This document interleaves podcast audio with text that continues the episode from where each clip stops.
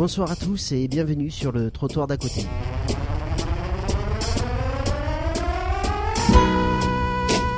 Peut-on parler sereinement de l'immigration?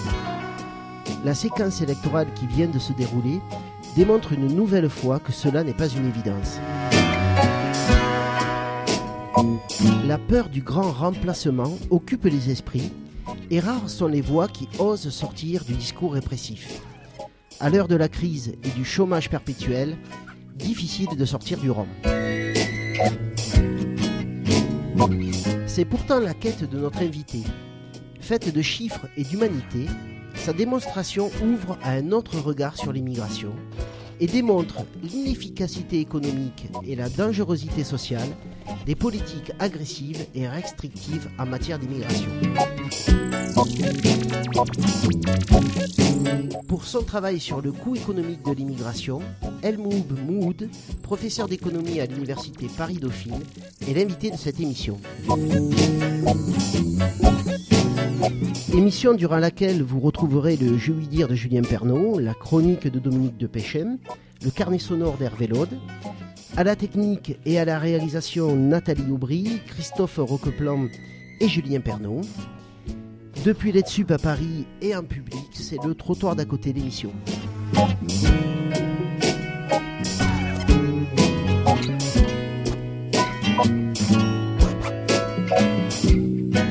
Elmoub Moud, bonjour. Bonsoir. Alors merci d'avoir accepté cette euh, invitation. Vous êtes professeur d'économie à, à l'Université Paris-Dauphine, directeur du groupement de recherche internationale du CNRS, développement des recherches économiques internationales euro-méditerranéennes. Alors vous êtes spécialiste de la relocalisation industrielle, mais aussi reconnu pour vos travaux sur la migration et son coût économique. Et c'est pour euh, cela que nous avons souhaité vous inviter euh, aujourd'hui pour travailler cette question si présente, si douloureuse et humaine qu'est l'immigration. Alors peut-être pour commencer, je voudrais vous poser une question un petit peu plus personnelle. Je me suis demandé comment travailler un petit peu euh, un économiste. Alors on sort de deux séquences électorales, deux dimanches d'élection. On connaît les résultats, on a vu comment ça s'est passé, on a aussi entendu tout le discours sur l'immigration. J'imagine que cela vous a fait réagir, que ça vous a transmis des émotions. Et je me demandais comment est-ce que le lundi matin, on retourne au travail et comment on se confronte aux chiffres à partir de ces émotions. Est-ce qu'on arrive à, à- les oublier ou à les mettre de côté? Est-ce que c'est impossible ou est-ce que les chiffres permettent justement de prendre de la distance? En fait, ça n'est pas seulement euh, lié aux épisodes électoraux, c'est en permanence que la question est compliquée parce qu'elle est très fortement instrumentalisée, comme vous le savez. Euh, évidemment, ça s'exacerbe exacerbe durant les périodes électorales, mais c'est en permanence que depuis une dizaine d'années, la question de l'immigration et pour les chercheurs, qu'ils soient économistes, sociologues ou géographes, euh, est une question compliquée euh, à traiter parce que euh, extrêmement instrumentalisée. D'ailleurs, de toutes parts, hein, parce que vous avez en gros deux écueils à éviter quand on travaille de manière sérieuse sur le sujet. Le premier, c'est évidemment celui auquel on a à faire face tous les jours, qui est la diabolisation de l'immigration et le fait de voir dans l'immigré la figure euh, du concurrent, euh, de celui qui est responsable de tous les maux, jusqu'à jusqu'au problème ég- également de, sécurité et, et d'insécurité. Et le deuxième écueil, c'est celui qui consiste à considérer que la migration est la, re- est la solution pour tout. Donc entre ces deux écueils euh, qu'on trouve euh, communément admis, euh, il est compliqué pour un chercheur qui a une méthodologie précise eh bien de, de rendre compte des vrais, enfin ce qu'il considère être des vrais avec ses outils, des vrais faits qui sont liés à l'immigration. Et c'est ce que j'essaye de faire. Le plus dur, c'est de se faire entendre. Le, plus dur, c'est que quand on travaille sur des sujets instrumentalisés, je trouve que je travaille sur deux sujets très instrumentalisés qui sont les migrations internationales et les délocalisations industrielles également.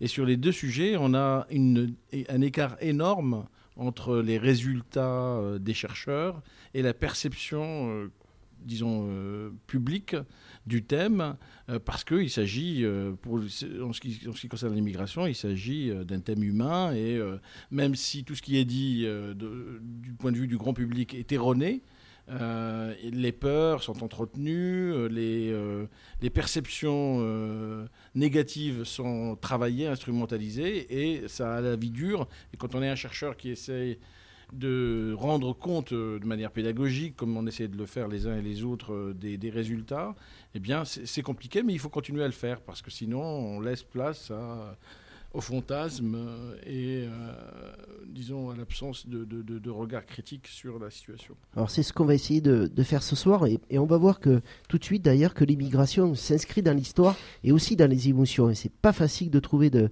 la sérénité dans ce débat euh, comme nous le rappelle le jeu dire de Julien Pernon. J'aime pas les étrangers. Qui, qui viennent manger le des Français. Voilà.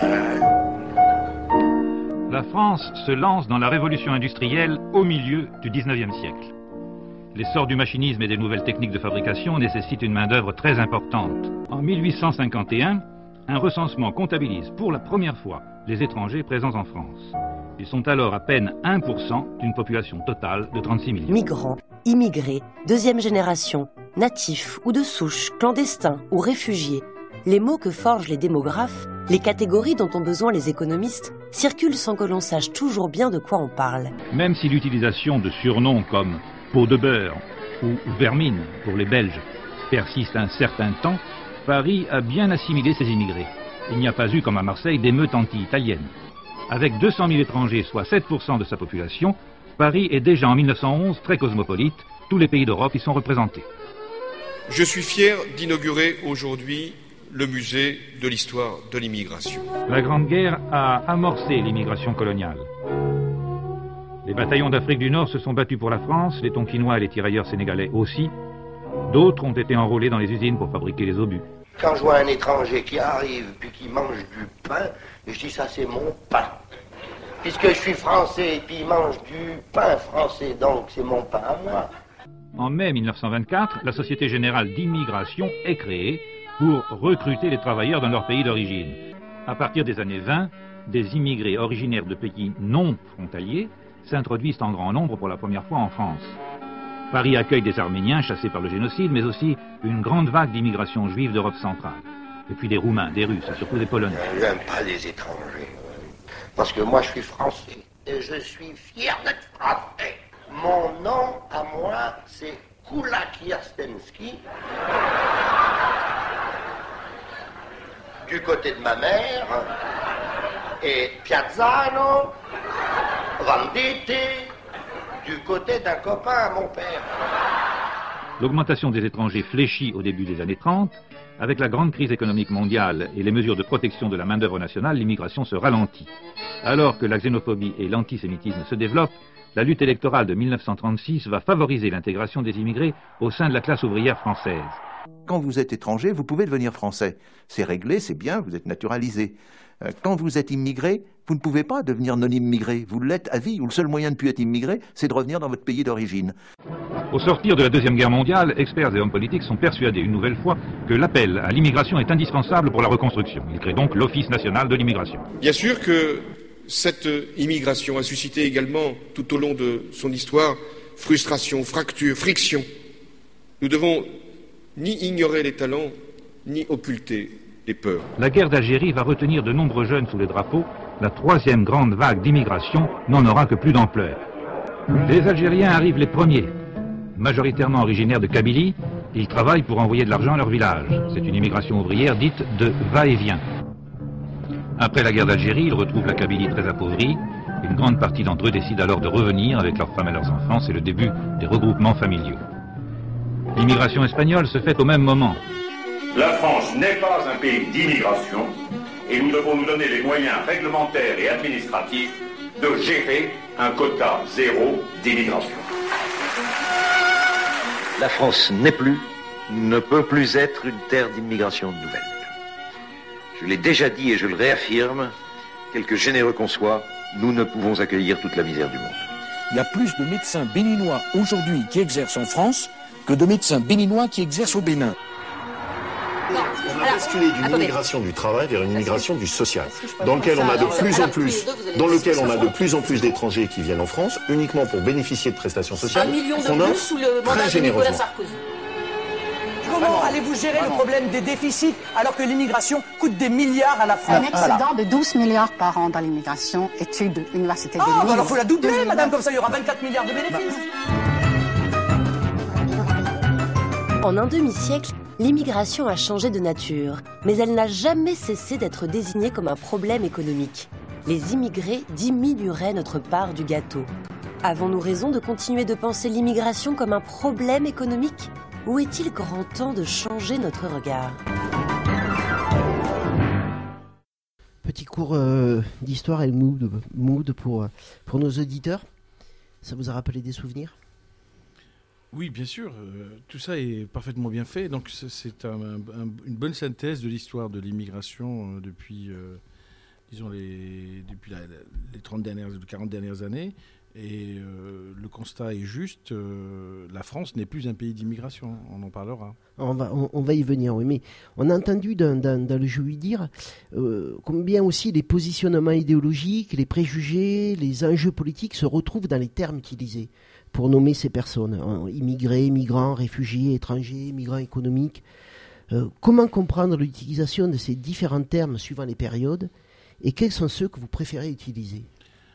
Écoutez, euh, moi j'utilise ceux que je peux mesurer, donc ceux, pour lesquels j'ai une définition précise. Donc euh, si je parle d'immigrés, je fais référence aux gens qui ont quitté un pays A pour aller vers un pays B, qu'ils aient pris la nationalité du pays d'accueil ou qu'ils aient gardé la nationalité de leur pays d'origine. C'est comme ça qu'on comptabilise en France 5,4 millions d'immigrés. Hein, si j'étais encore plus cynique en tant qu'économiste, je dirais que le, le stock d'immigration, c'est ça. C'est 8% de la population française en population résidente. Ça, ce sont des immigrés. C'est pour ça que dans le, dans le, le, le- le reportage, il y avait euh, quelqu'un qui disait Vous êtes immigré, vous restez immigré. C'est vrai. Parce que que vous preniez la nationalité du pays d'accueil ou que vous gardiez la nationalité du pays d'origine, si vous avez quitté un pays pour aller vers un autre pays, vous êtes un immigré du point de, vue de la définition euh, à la fois statistique.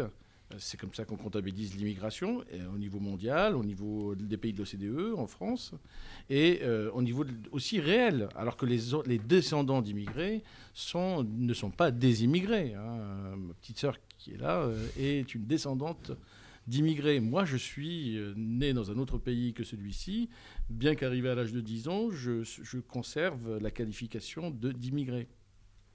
Hervé? Oui, alors justement, euh, ce qui m'intrigue, et vous l'avez un petit peu expliqué euh, sur l'instrumentalisation, mais peut-être peut-on préciser, c'est la concomitance actuelle d'informations que vous, vous et d'autres produisez, qui sont très fines, qui catégorisent. Je vois, il y, a il y a eu un travail, notamment sur les migrations inter, intra-européennes, qui distingue 5, 6, voire euh, pas loin de 10 typologies différentes, Mhm. très fines, entre les gens qui partent qu'une fois ou qui partent plusieurs fois, qui sont extra-communautaires ou qui ne l'étaient pas au départ, etc. La concomitance entre ça et la complexité, pas la complication, mais la complexité que ça implique, et les typologies de migrants qui, pour le coup, servent comme raccourci aujourd'hui dans le débat public et médiatique. Comment expliquer euh, les deux? C'est-à-dire, il ne s'agit pas d'être dans un pays où on occulte le savoir. Vous, on peut vous entendre aussi, mais malgré tout, il reste euh, à la surface des choses des raccourcis. Oui, parce que c'est un sujet, comme je le disais tout à l'heure, instrumentalisé. Donc si vous prenez euh, la phrase de François Hollande lorsqu'il intervient pour inaugurer le, le musée de l'immigration, il dit ni euh, ignorer les talents, ni occulter les peurs. C'est déjà une façon de définir le rapport qu'on a à l'immigration. Ça veut dire clairement, ça résume parfaitement bien la politique d'immigration française, qui est une politique qui est supposée finalement envoyer un message euh, à la population, un message qui est populiste ici, hein, puisque du coup on fait une distinction entre les bons immigrés, ceux qui sont les talents et pour lesquels on souhaiterait qu'ils viennent en petite dose. hein. On a une carte d'ailleurs euh, qui, est- Mm. qui a été inaugurée par euh, le gouvernement précédent et qui essaye de faire venir des, des, des gens pour une durée de trois ans renouvelable lorsqu'ils sont des talents. Et puis ça ne marche pas très bien d'ailleurs. Mm. Les gens des talents ne viennent pas nécessairement dans un pays qui est, euh, qui est allé- agressif à l'égard de l'immigration en général.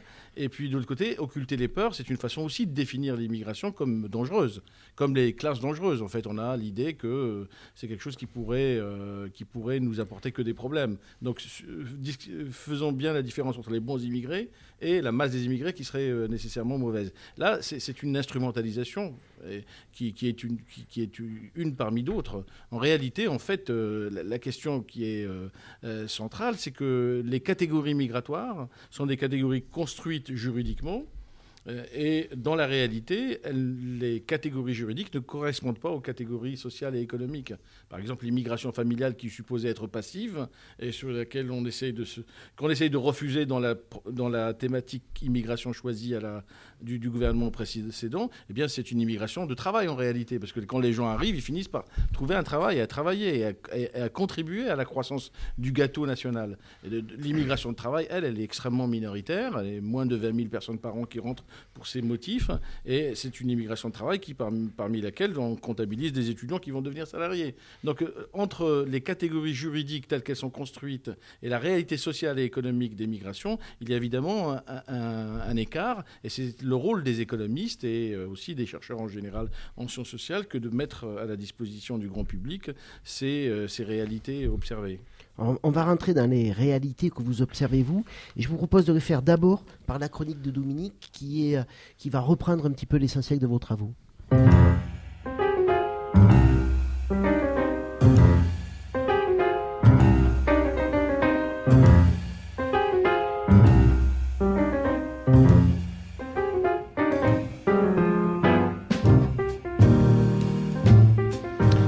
Alors, inviter un économiste dans cette émission. Cela paraît une évidence à la lecture de vos travaux. Ayant à s'inscrire dans la question de l'accueil et de l'intégration de jeunes et moins jeunes issus de l'immigration et de leur descendance, les travailleurs sociaux réalisent leur mission dans un environnement politique complexe, se confrontent aux stigmates, aux représentations sociales et à l'instrumentalisation de cette question de l'immigration. Ils doivent prendre leur distance avec les phrases toutes faites, les certitudes fondées sur des fantasmes, tout en tentant de saisir les conséquences de cette expérience de vie si particulière que représente la migration. Le titre de travailleur social ne suffit pas à se protéger dans ce tourbillon d'informations, de discours et d'images. Il faut sans cesse s'informer, travailler. Comment faire évoluer les mentalités, les regards, faire entendre un autre discours en période de crise, de chômage? Comment légitimer sa pratique? Votre travail est important pour poursuivre ces missions. Il y contribue de façon manifeste et, en est, et est en soi une démarche politique. Pourquoi? Parce que vous contribuez à déconstruire quelques-unes de nos idées arrêtées grâce à vos études sur les effets de l'immigration. Par exemple, quand il apparaît que les États ont du point de vue économique tout intérêt à accueillir les migrants, à organiser cet accueil, que les effets des migrations sont de faible amplitude, que ce soit sur le marché du travail ou sur les finances publiques, que les migrants ne viennent pas occuper les mêmes emplois, ou encore que les migrants actuels sont de niveau socioculturel élevé et de plus en plus qualifiés, les plus pauvres ne peuvent pas partir, ou encore qu'ils rapportent plus qu'ils ne coûtent en matière de protection sociale. De plus, vous démontrez que les effets des migrations sont positifs sur le commerce international et le développement des pays d'origine. Nous aurons l'émission pour revenir sur ces points. Sans évacuer l'argumentaire humaniste, vous faites de l'économie un argument pour le vivre ensemble, une bulle d'oxygène pour respirer dans cet air vicié où se mêlent les vieilles craintes de l'humanité. Mais alors, pourquoi ces études ne sont-elles pas davantage entendues? Pourquoi ne sont-elles pas la matrice du discours politique? Pourquoi ne viennent-elles pas en contrepoint de la violence des images proposées par les médias? Aimons-nous nous faire peur? Pouvoir affronter un futur d'un présent incertain, le monde actuel ne parle-t-il pas de la difficulté de cela? Comment se projeter? Les nouveaux guides sont manifestement à trouver du côté de l'économie et d'une déontologie au service d'un mieux vivre ensemble. Il vous faut trouver une place dans ce paradoxe qui fait que l'homme a de tout temps migré pour assurer sa survie, tout en faisant de l'étranger un éternel danger. Espérons que vous y parviendrez pour nous aider dans la réalisation d'un mieux vivre ensemble mondialisé.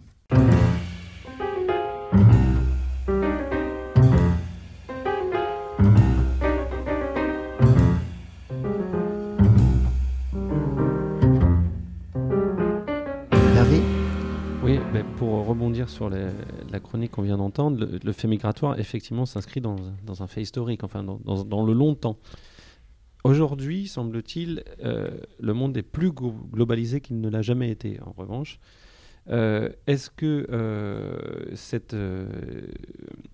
cet ensemble a contribué à entraîner une accélération du fait migratoire ou au contraire la circulation des marchandises, des capitaux, des savoirs, a-t-elle entraîné une diminution au départ?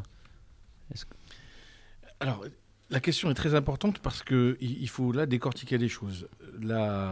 Les migrations internationales au XXe siècle sont beaucoup plus faibles qu'elles n'ont été au XIXe siècle. Donc, euh, historiquement, on a plutôt un recul euh, de l'immigration. Si vous regardez un chiffre très précis, si vous prenez la part des migrations internationales dans la population mondiale, d'accord euh, Tel que j'en avais donné la définition tout à l'heure. Il y a à peu près 240 millions de migrants dans le monde, internationaux. Mmh.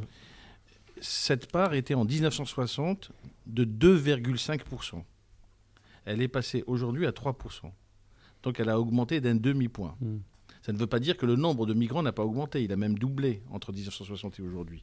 Mais ça veut dire qu'il n'y a pas de pression migratoire parce qu'en même temps que la population augmente, vous avez vu comment ça a augmenté absolument considérablement, eh bien, les flux d'immigration qui augmentent augmentent beaucoup moins proportionnellement que l'augmentation de la population. En d'autres termes, on n'a pas quelque chose qui serait une déferlante migratoire euh, dans les pays euh, développés en provenance des pays en développement. Ça, c'est le premier point.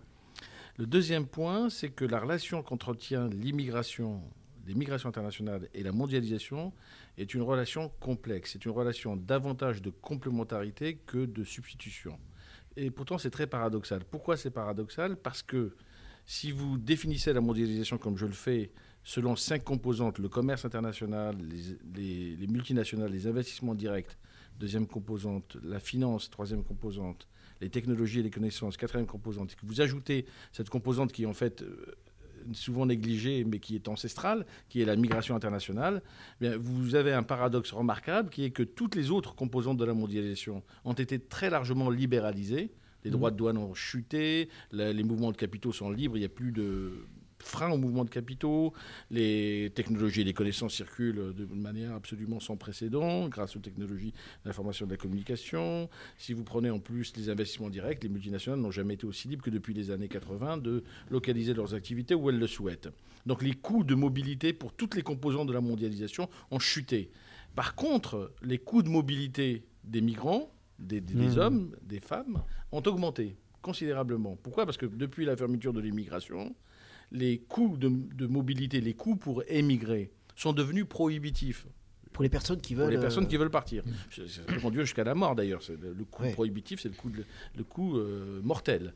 Euh, eh bien, ça, c'est totalement quelque chose d'important parce que c'est la grande différence entre la période fordiste euh, dont on parlait dans le reportage, c'est-à-dire entre les années 60 et les années 70, euh, qui était une 50 et des années 70, où on allait chercher cette, cette immigration dans les pays anciennement colonisés, euh, en Kabylie, évidemment, on en a parlé, et on, les sélectionnait pour euh, le fait même qu'ils soient non qualifiés, mmh. entre guillemets, mmh. c'est-à-dire peu éduqués, de façon à ce qu'ils constituent une main-d'œuvre exploitable. Et les coûts de migration à ce moment-là étaient pris en charge par le pays d'accueil. Et par les entreprises. Et par les entreprises. Et la grande différence, et ça va changer complètement les stratégies de migration et la configuration des migrations, la grande différence, c'est qu'à partir du moment où on a arrêté les flux de migration, on ne les a pas complètement arrêtés, jamais. C'est 74 en France. 74 en France, mais en réalité, il y a toujours eu quand même des flux de migration.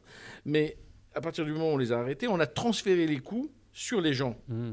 Et donc, qu'est-ce qui s'est produit? Eh Il s'est produit que la configuration, les caractéristiques des gens qui émigrent n'est plus la même ceux qui émigrent vont être ceux qui sont plus qualifiés, ceux qui sont euh, plus diplômés, parce que eux, ils peuvent sauter les barrières de la, de la migration, tandis que les peu qualifiés eh bien, n'émigrent pas euh, ou émigrent très très peu. Et c'est la raison pour laquelle vous avez aujourd'hui une surreprésentation, quelque chose qu'on a du mal à faire comprendre aux gens, là aussi, qui fait partie de ce décalage dont l'un et l'autre vous parliez. Euh, on a du mal à faire comprendre aux gens, mais qu'on a une surreprésentation des qualifiés parmi les migrants. Euh, les, migrants sont très largement, les flux récents de migration des 15 dernières années sont très largement qualifiés. Et on a une surreprésentation des qualifiés parmi les, migrants et on a une surreprésentation des femmes parmi les qualifiés parce que les coûts de mobilité pour les femmes sont encore plus élevés que pour les hommes. Et donc, euh, si vous voulez, c'est ce qu'on appelle, nous, en tant qu'économistes, un effet d'autosélection. C'est-à-dire que les gens s'autosélectionnent à la migration et seuls les plus, les, plus qualifiés d'entre eux peuvent partir. Donc, globalement, pour répondre à votre question, on a bien une relation de complémentarité entre, entre la mondialisation et l'immigration internationale, cela en dépit des restrictions considérables que subissent les migrations. Et puis, deuxième paradoxe, les migrations internationales produisent des effets sur les pays d'origine beaucoup plus importants que les autres composantes de la mondialisation, qui sont pourtant beaucoup plus libéralisées. Les investissements viennent peu dans les pays en développement, la finance aussi s'y intéresse peu, les connaissances et les technologies, vous avez beau avoir un ordinateur, ça ne vient pas non plus, les marchandises, pas beaucoup. En revanche, les flux de transfert des migrants euh, constituent un, enjeu et un effet considérable. Vous voyez le paradoxe, hein, c'est la composante la plus restreinte, la moins libre de circuler, mais c'est celle qui a des effets les plus importants sur les pays d'origine et qui entretient des liens de complémentarité avec la mondialisation. C'est ce qui fait dire qu'on a encore, on a, enfin, on a aujourd'hui en France une vieille représentation de l'immigration. On n'a pas encore euh, totalement compris le changement de, de, la population qui arrive sur notre territoire. Oui, tout à fait. On non seulement on ne l'a pas comprise, mais on reste dans des prisonniers de schémas, de schémas tout à fait traditionnels. Alors là, pour des raisons qui sont des raisons euh, difficiles à décortiquer, mais qui sont aussi liées euh, à la nature du regard de la France sur cette immigration qui provient de ces anciennes colonies. Alors, peut-être précisément justement pour se représenter le phénomène migratoire, est-ce que vous pouvez nous donner une idée de, voilà, de, la façon dont ça circule aujourd'hui dans le monde? C'est-à-dire quels sont les pays d'où part une, immigration Quels sont les pays qui les, qui les accueillent principalement? Euh, est-ce que voilà, est-ce qu'on oui, a une idée de cela? Alors, on a une idée très précise maintenant, hein, parce qu'on a des bases de données qui nous permettent de travailler de manière précise sur ces problèmes de migration, beaucoup plus qu'il y a une dizaine d'années. Donc, si vous voulez, pour savoir quels sont euh, les, les, pays qui envoient le plus de migrants, vous calculez quelque chose de très simple, qui est un taux d'expatriation ou un taux d'émigration. C'est-à-dire vous regardez la part des Maliens qui sont partis sur la population malienne, et vous avez un taux d'expatriation euh, global, un taux d'émigration. Alors quand vous calculez ce taux d'émigration, vous allez trouver un paradoxe qui absolument contredit totalement la phrase de Michel Rocard, même si c'est que la partie de la phrase. On reçoit toute la misère du monde. Pourquoi? Eh bien parce qu'en fait, le taux d'expatriation des pays les plus pauvres, ceux que la Banque mondiale qualifie comme des pays à revenus bas, en termes de PIB par habitant, produit intérieur brut par habitant, eh bien ceux-là sont les pays qui ont les taux d'expatriation les plus faibles. Ils sont extrêmement faibles. Pour les raisons dont on a parlé tout à l'heure, ils n'ont pas les moyens d'émigrer. En revanche, le taux d'expatriation devient très élevé lorsqu'on aboutit, euh, lorsqu'on touche des pays qui sont des pays à revenus intermédiaires, devenus intermédiaires pour la mmh. Chine, l'Inde, etc. Et enfin, quand le pays rattrape les États-Unis, rattrape les pays développés, eh bien, il devient un pays d'immigration. Donc on a une espèce de courbe en cloche comme ça. Plus on est pauvre, moins on envoie d'immigrés. Plus on est des pays revenus intermédiaires, plus on en envoie. Et plus on est un pays développé, moins, finalement, on en envoie également. Et le solde migratoire s'inverse. Ça, c'est très difficile à expliquer aux, gens parce qu'on a cette perception de la misère du monde. Mm. Et deuxième point essentiel, c'est que si vous décortiquez ce taux d'expatriation, cette fois-ci, vous le décomposez par niveau de qualification. Et là, vous avez exactement l'inverse. C'est-à-dire que plus vous êtes un pays pauvre, plus vous allez envoyer ah relativement plus de qualifiés mm. par rapport à votre population qualifiée. Donc tout à l'heure, dans la phrase du reportage, il y a plus de médecins béninois en France mm. qu'au Bénin, c'est vrai. Pourquoi? Bah, Parce que plus vous êtes un pays en, développement à bas revenus, plus la part de votre population qualifiée, diplômée, et en plus quand c'est des médecins, des infirmières, etc., dans la population qualifiée du pays de départ, est très élevé. Haïti, c'est 80% de taux d'expatriation de qualifiés. Par contre, si vous prenez l'Inde ou la Chine, bah, c'est 7-8% de taux d'expatriation de qualifiés. Donc en fait, tout le monde ne subit pas la fuite des cerveaux. Ceux qui subissent le plus la fuite des cerveaux, c'est les pays pauvres. Non seulement ils envoient relativement moins d'immigrés, mais mmh. en plus, ils envoient les, les, plus qualifiés d'entre eux. Donc en fait, ceux-là dépassent le seuil qui font qu'ils font, vont perdre à, euh, l'insertion, à leur insertion internationale par l'immigration. De, plus, Jackie Fayol, dans un, article où il parlait un peu des, des, idées non reçues sur l'immigration, pointait aussi, et ça je trouve que pour les, les, éducateurs, les gens qui, qui, accueillent, il y a une dimension, c'est-à-dire qu'il peut y avoir des gens qui arrivent et qui sont objectivement, euh, financièrement pauvres, mais en fait les raisons de leur pauvreté sont l'incapacité à mettre en œuvre euh, leur diplôme, etc., dans leur pays d'origine, pour des raisons parfois politiques, etc. Mais en fait, ils ont un capital culturel et éducatif tout à fait étayé. Donc la, façon de les accueillir est effectivement, même en termes, sans parler d'économie, en termes de richesse culturelle, personnelle, de fondements familiaux, etc., est pas du tout la même que d'accueillir des gens qui, euh, au-delà de, ce qu'ils ont dans leur porte-monnaie, seraient des gens avec des parcours très fracassés, etc. Oui, oui, tout à fait, vous avez absolument raison. En fait, euh, ces migrants, c'est des gens qui, on l'a dit tout à l'heure, qui s'auto-sélectionnent. Donc c'est des gens qui prennent énormément de risques, qui vont euh, subir des coûts énormes, des coûts de migration. mais aussi des coûts psychiques.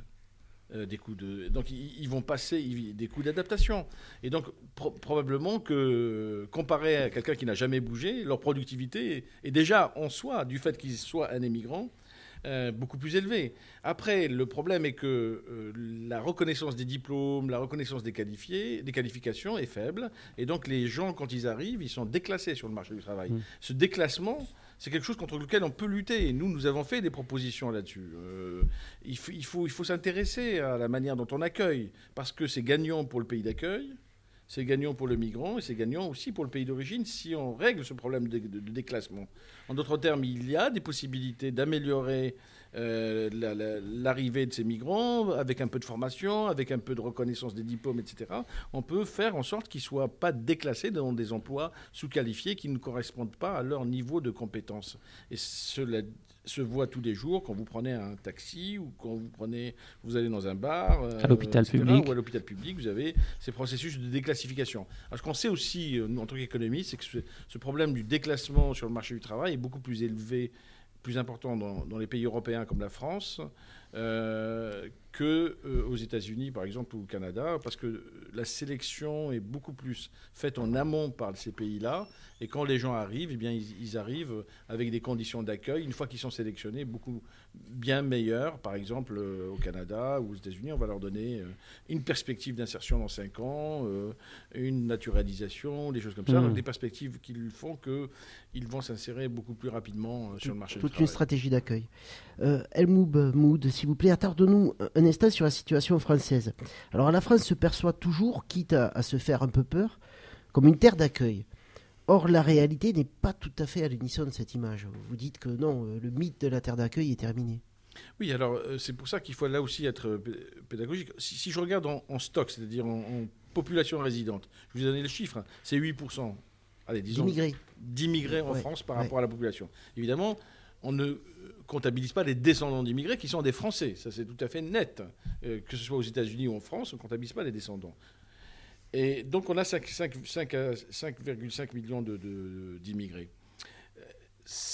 Euh, cette, part dans la population de la France, c'est 8%. La France se trouve à peu près en dessous de la, de la moyenne de l'OCDE. Un petit peu en dessous de la moyenne de l'OCDE. Les pays les plus importants, c'est la Nouvelle-Zélande, euh, le Canada, l'Australie, qui affichent des taux, de, des taux euh, d'immigration par rapport à la population de peu près, euh, disons, de 15 à 20 Et après, à côté, vous allez prendre les États-Unis, l'Allemagne, etc., qui vont afficher des taux de, autour de 10 à 15% et la France donc, est dans des situations raisonnables. Elle a un stock qui a de migrants qui sont arrivés dans les années 60, qui 60-70, euh, et qui constituent donc 8% euh, de la population. Maintenant, l'autre regard, c'est le regard sur les flux. Depuis euh, 10 à 15 ans, nous recevons chaque année c'est là-dessus qu'il y a une escroquerie mmh. dans les débats publics, parce que ça, les politiques le savent. Quand ils, quand ils font des débats publics et qu'ils acceptent l'idée qu'on serait une terre d'immigration envahie avec les idées du grand remplacement, etc., c'est évidemment complètement erroné. Pourquoi? Parce qu'on accueille des flux qui sont inférieurs à 200 000 immigrants par an en flux. Ça représente 0,2% de la population française, contre 0,7% de la population moyenne des pays de l'OCDE l'Organisation de coopération et développement économique qui regroupe les pays développés euh, pour lesquels, euh, on, peut, pour lesquels on, peut comparer la France. Donc on est trois fois moins que la moyenne des pays de l'OCDE, et ça structurellement depuis 15 ans. Donc euh, dire qu'on est un pays d'immigration massive est une erreur totale. En plus, sur ces 200 000, vous en enlevez 100 000 qui repartent chaque année, il vous en reste 100 000. Et si sur ces 100 000 qui restent, vous en enlevez 60 euh, 000, c'est des migrations familiales, de regroupement familial au sens strict du terme. C'est pas comme aux États-Unis où le regroupement familial est plus large. Aux États-Unis, le regroupement familial, c'est euh, vous faites venir vos enfants, votre femme, mais aussi vos parents. Ici, c'est uniquement les mineurs, enfants et les euh, l'épouse, le conjoint. Et là, on est à 60 000. Et ça, c'est une convention internationale incompressible. Après, on a 20 000 d'immigrants, 15 à 20 000 immigrants travaillent, et puis on a euh, de l'immigration euh, d'étudiants, et puis on a, on a, de l'immigration euh, de réfugiés, qui représente 10%, à peu près, 10 à peu près. Et voilà, on en est là. On, a, et on est classé juste après le Japon, la Corée du Sud. C'est-à-dire, on est parmi les pays les plus fermés du monde. Allez dire ça à quelqu'un qui euh, vous dit on est envahi par l'immigration. Mmh. Comme disait Fernand Reynaud dans le reportage, euh, on n'aime pas les étrangers parce qu'ils viennent prendre le pain des Français. Mais ce n'est pas du tout la réalité. Et je, ce, qui est grave, c'est que les gouvernants et les responsables politiques connaissent ces chiffres parce qu'ils nous auditionnent. Mmh. Mmh. Avant les élections de 2012, j'avais écrit une grande tribune dans Le Monde où on avait absolument euh, donné tous ces chiffres. On avait fait état de ça aux candidat aux élections. Pourtant, il a été accepté comme un fait acquis que la pression migratoire était énorme et qu'il fallait, euh, pour reprendre la formule de François Hollande, à la fois euh, euh, reconnaître les talents, les talents, mais ne pas occulter les peurs. Ben voilà, ça c'est le drame dans lequel nous sommes, parce que du coup, ça nous empêche d'avoir une politique efficace d'immigration. Ne parlons même pas d'une politique équitable, mais c'est seulement efficace. Du coup, on n'a pas de politique d'immigration. Parce que cette peur, elle n'est pas, elle est pas ontologique, elle n'est pas obligatoire, elle peut être travaillée. non, elle n'est pas parce qu'en fait, le, problème clé de, pour revenir à vos questions euh, tous les trois initiales, qui sont des questions très importantes, qui sont pourquoi cette perception, ce mm. décalage de perception? Évidemment, et moi, c'est ça qui m'interroge aussi beaucoup, mais c'est parce qu'en fait, les problèmes qui sont en apparence affectés aux immigrés ne proviennent pas de l'immigration, des flux d'immigration. Comme vous l'avez vu, c'est des flux très bas. Donc ce n'est pas ça. Vous pourrez arrêter aujourd'hui ces flux, que ça ne changerait pas ces problèmes-là.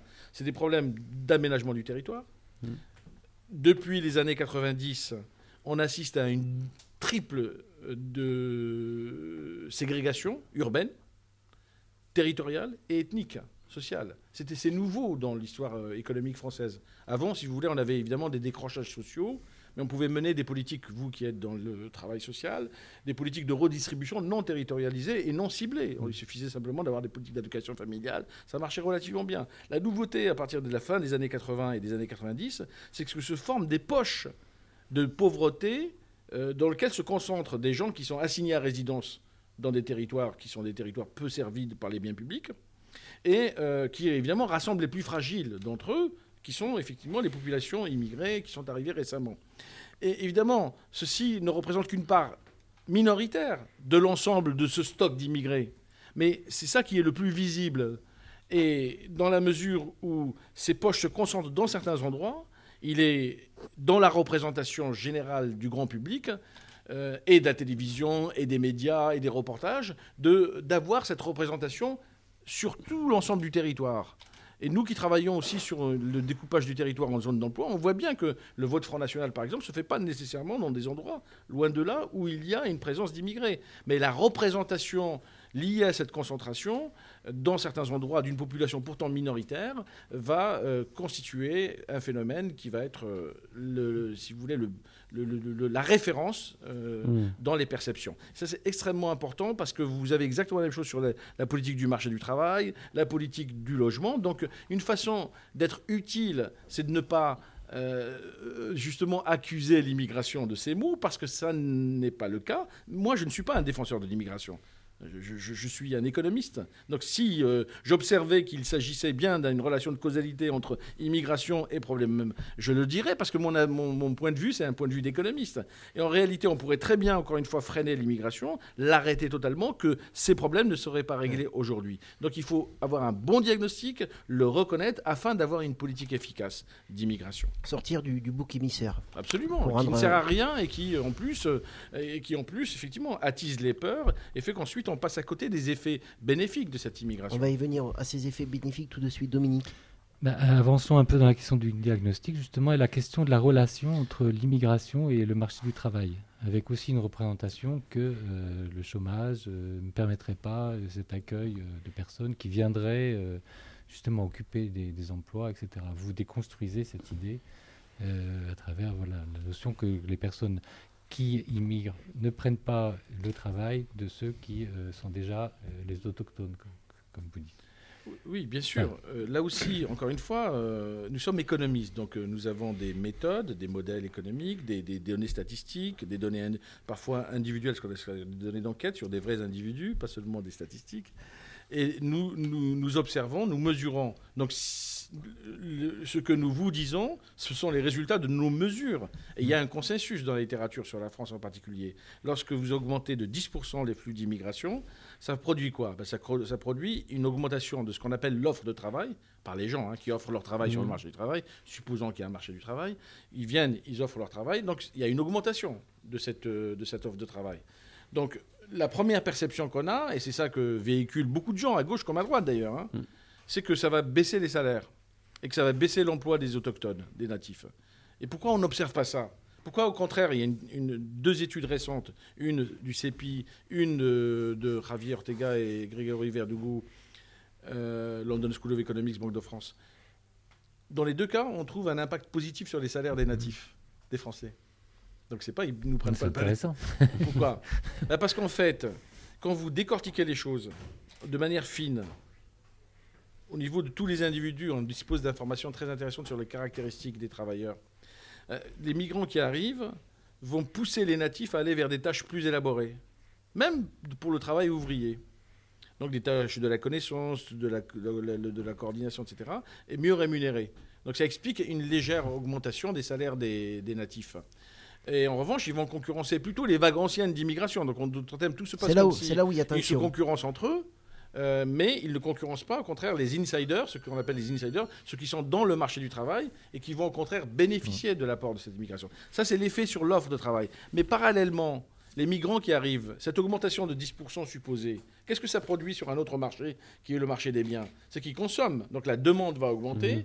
Donc ils contribuent à l'augmentation du gâteau. Non mmh. pas mmh. à prendre la part du gâteau des Français, mais à augmenter la, la taille du gâteau des Français. Et donc c'est ça qui explique qu'il peut y avoir des effets bénéfiques sur la croissance aussi.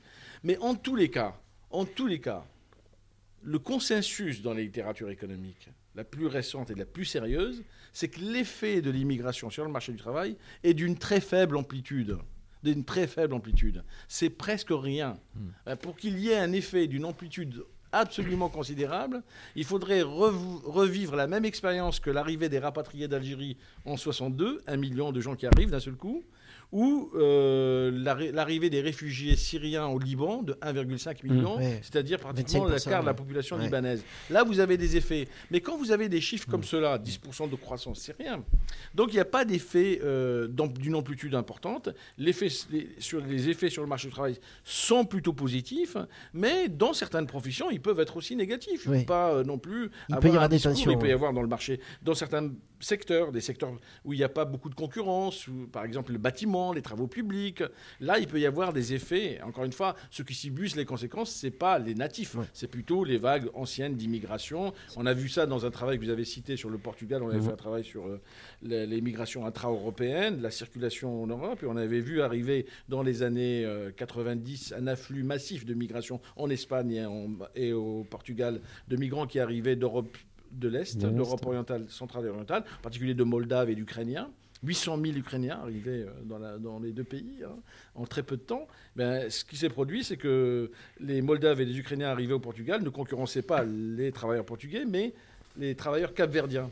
C'est-à-dire qu'en fait, il y a un effet de substitution quand on, est, euh, quand on occupe les mêmes tâches, les mêmes emplois. Mais si on arrive en complémentarité avec les autochtones, alors on n'a pas de raison au contraire, d'avoir des effets négatifs. Et l'une des formules que je donne toujours pour un peu simplifier le débat et le discours, c'est de dire euh, demandez à n'importe qui de, manipuler un marteau-piqueur dans le bâtiment. Vous verrez qu'il euh, y a très peu de gens qui sont capables d'accepter, parce qu'ils ont des besoins, de, manipuler des marteaux-piqueurs toute la journée. Mais est-ce que, le, fait que les personnes qui, euh, qui émigrent sont de plus en plus diplômés, est-ce que ça peut faire évoluer ça? Est-ce qu'ils peuvent venir en concurrence avec des emplois de meilleure qualité? Ou est-ce qu'il y a obligatoirement une dévalorisation des diplômes Non, parce que alors, les, plus diplômés, les plus qualifiés arrivent dans des endroits où il y a des pénuries de manœuvre, des, des difficultés de recrutement. Donc là aussi, ils ne vont pas être en concurrence puisque le gros problème, si vous voulez, du marché de travail, le marché travail, c'est compliqué. Parce que c'est pour ça qu'il y a aussi un hiatus avec le grand public. Quand vous avez un taux de chômage de 12%, 10%, mmh. les gens pensent qu'ils que euh, bah, il, suffirait d'arrêter l'immigration et à ce moment-là, ça baisserait le chômage. Pas du tout. Pourquoi? Parce que si vous découpez encore la France en zones d'emploi, en bassin d'emploi, qu'est-ce que vous observez? Bah, Vous observez que vous avez 40% des zones d'emploi, des territoires, qui sont en difficulté de recrutement, qui cherchent des gens et qui les trouvent Qui pas. les trouvent pas. Bah, ça c'est Mm. connu. Enfin, vous les voyez probablement euh, tous les jours. Pourquoi? Parce que c'est- pas c'est compliqué un marché du travail. Hein. C'est pas un marché de tomates. C'est c'est compliqué. Il y a des gens qui viennent. et Il y a la question des salaires, il y a la question des compétences, etc.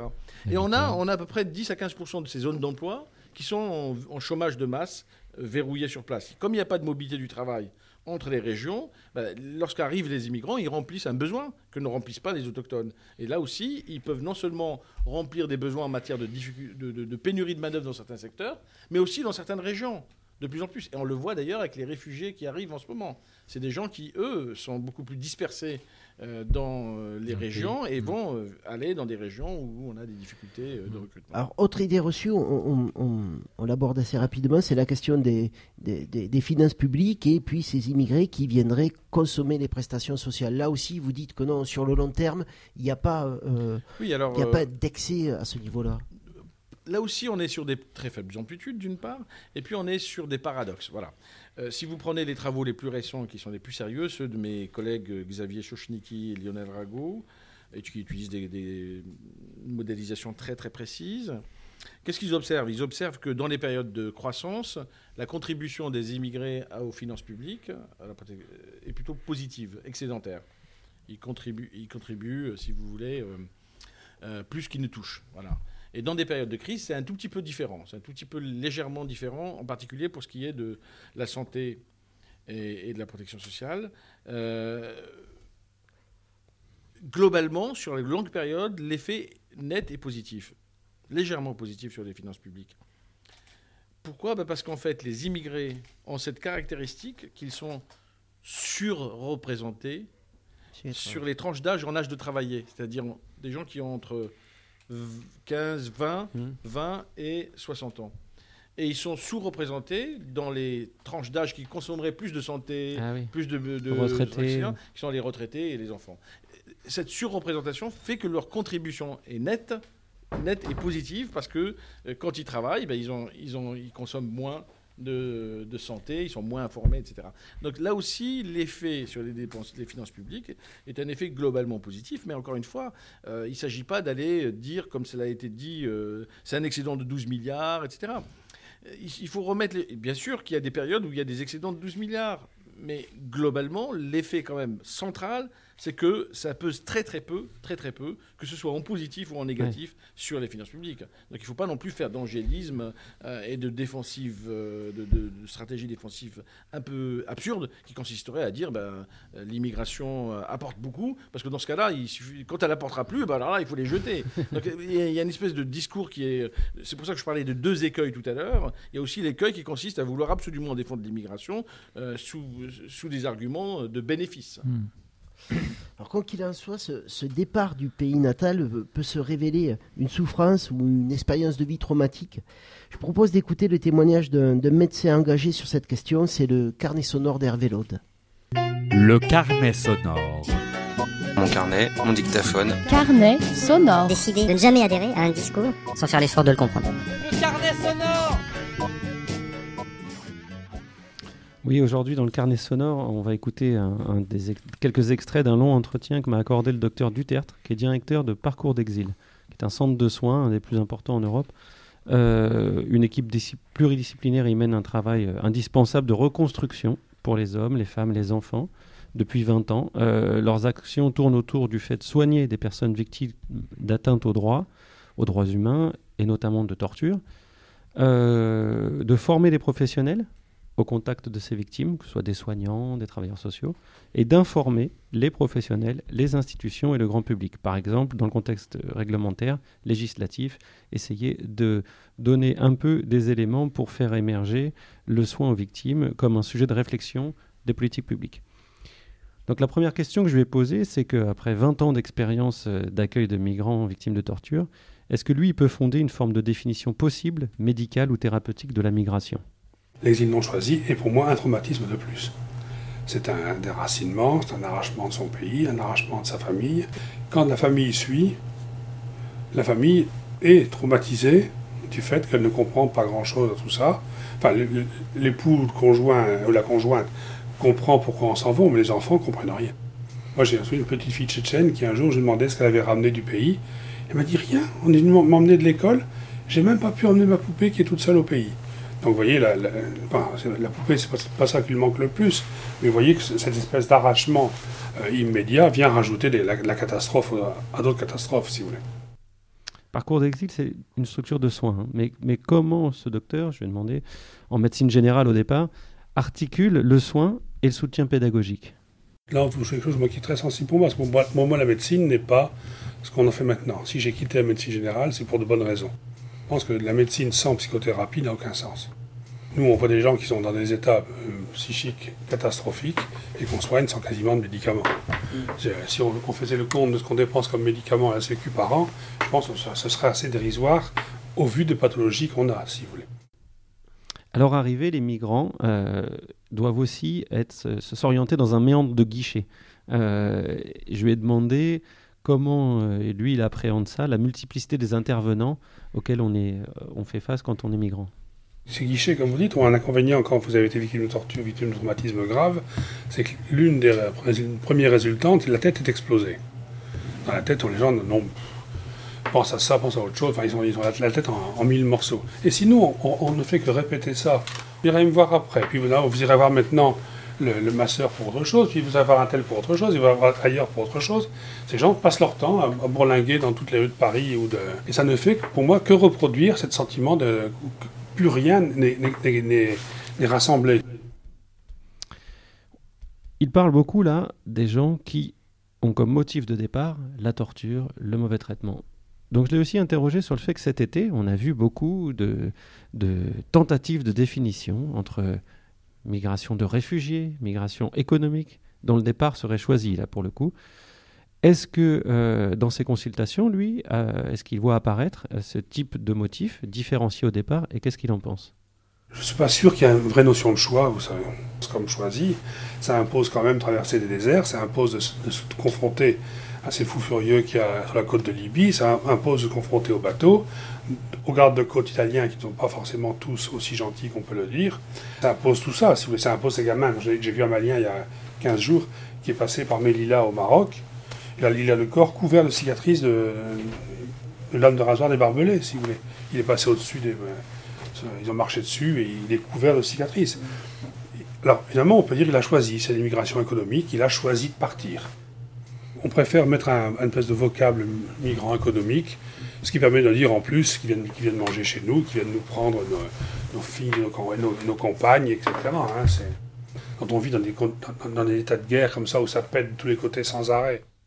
Donc oui, le, le, parcours, euh, on le voit, euh, le parcours d'exil en soi peut amener du trauma, même si au départ l'immigration était à peu près choisie. Euh.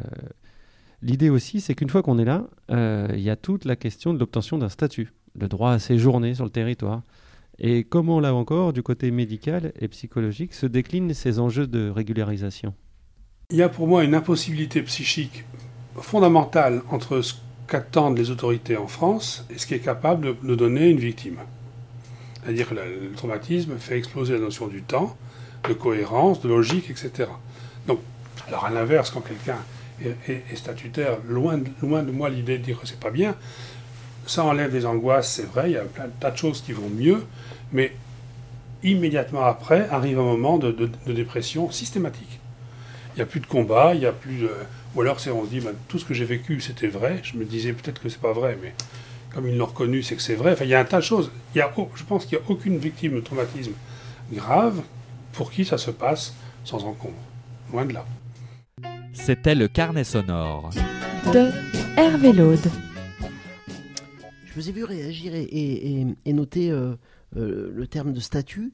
Euh, vous êtes, vous, pour pour un statut plus long pour les, pour les personnes qui arrivent, euh, les personnes immigrées. Euh, comment vous jugez, peut-être vous allez nous dire, nous expliquer ça, mais comment vous jugez la politique française? Je, vous ai entendu sur France Culture la, qualifier d'incohérente, d'injuste et d'inefficace. Et, je vous ai aussi euh, entendu mettre en avant une, une politique peut-être plus de la mobilité. Qu'est-ce que vous voulez dire là-dedans? Euh, Vous me permettez de revenir ensuite Ouais. sur la définition réfugié et, et immigré, parce que ça, j'aimerais vous dire quelque chose là-dessus.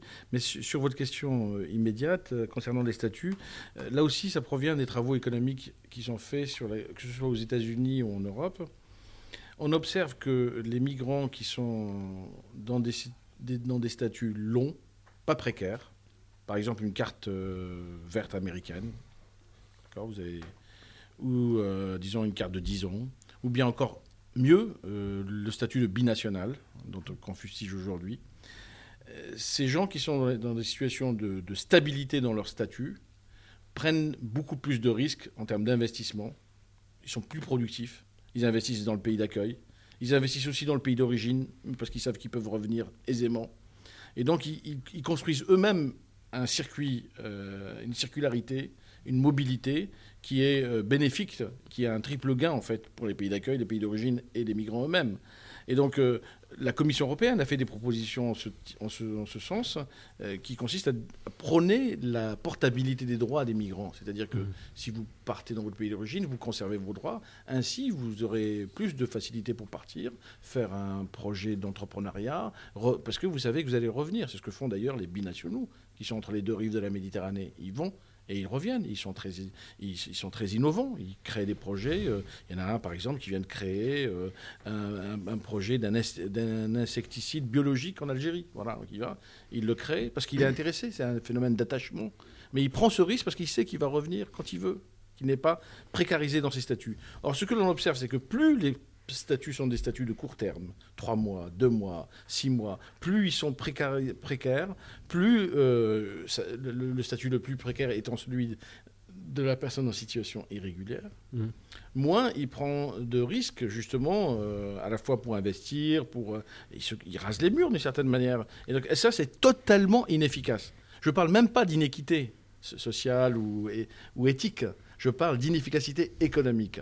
Et ça, c'est ce qu'on appelle les effets, si vous voulez, euh, d'une politique, une politique plus, euh, euh, ce que je disais à propos du Canada des États-Unis. Une fois qu'on a sélectionné ces gens, pourquoi les mettre en plus dans des situations de kafkaïenne où il faut qu'ils se rendent à la préfecture tous les trois mois, tous les six mois, etc. Ce qui fait, c'est un coût qui s'ajoute au coût de mobilité initiale, au coût psychique dont vous venez de parler, qui est, qui est subi par tous les migrants, qu'ils soient économiques ou pas. Donc, euh, c'est la raison pour laquelle je considère que ces politiques de ces dix dernières années, il y a eu un tout petit peu de progrès récemment, mais pas beaucoup, parce que c'est des politiques schizophrènes qui consistent à vouloir faire plaisir aux, disons, aux élans populistes en disant ben, on va privilégier les étudiants et les très diplômés.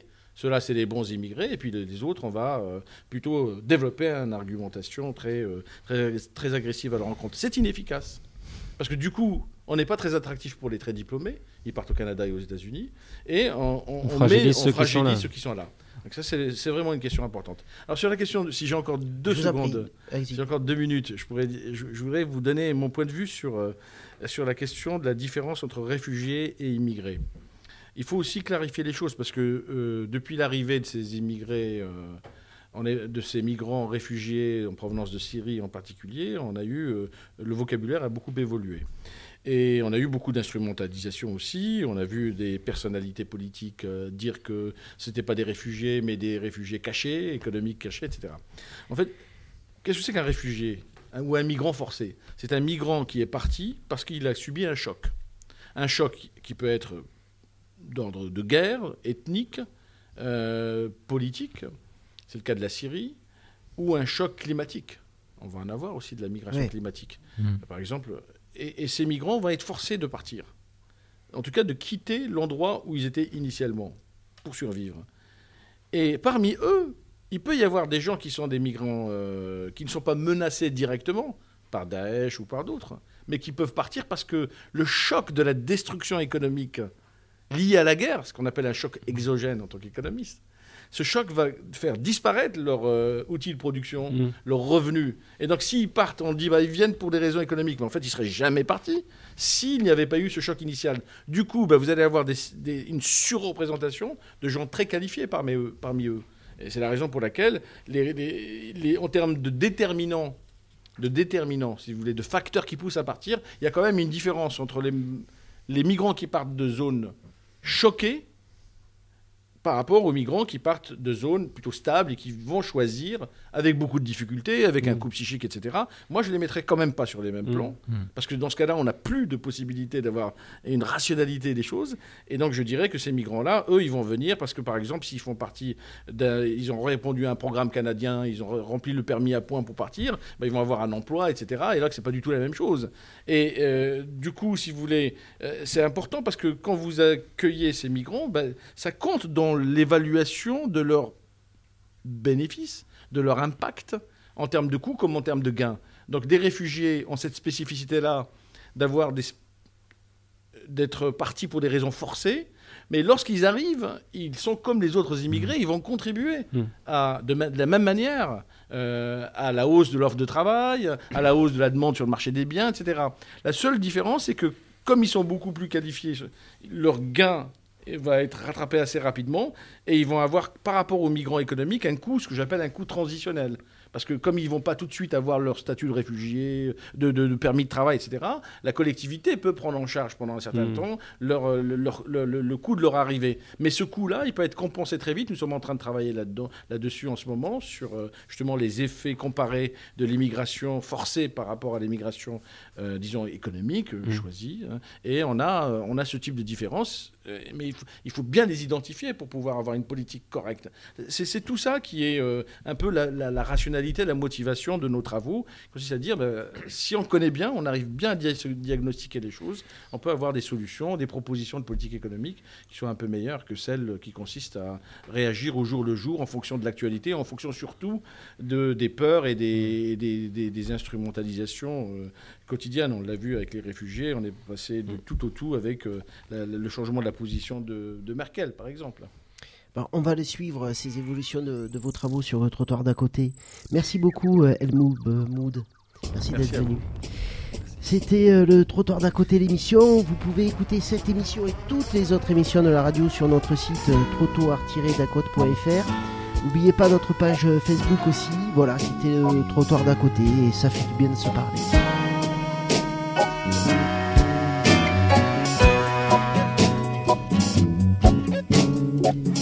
Thank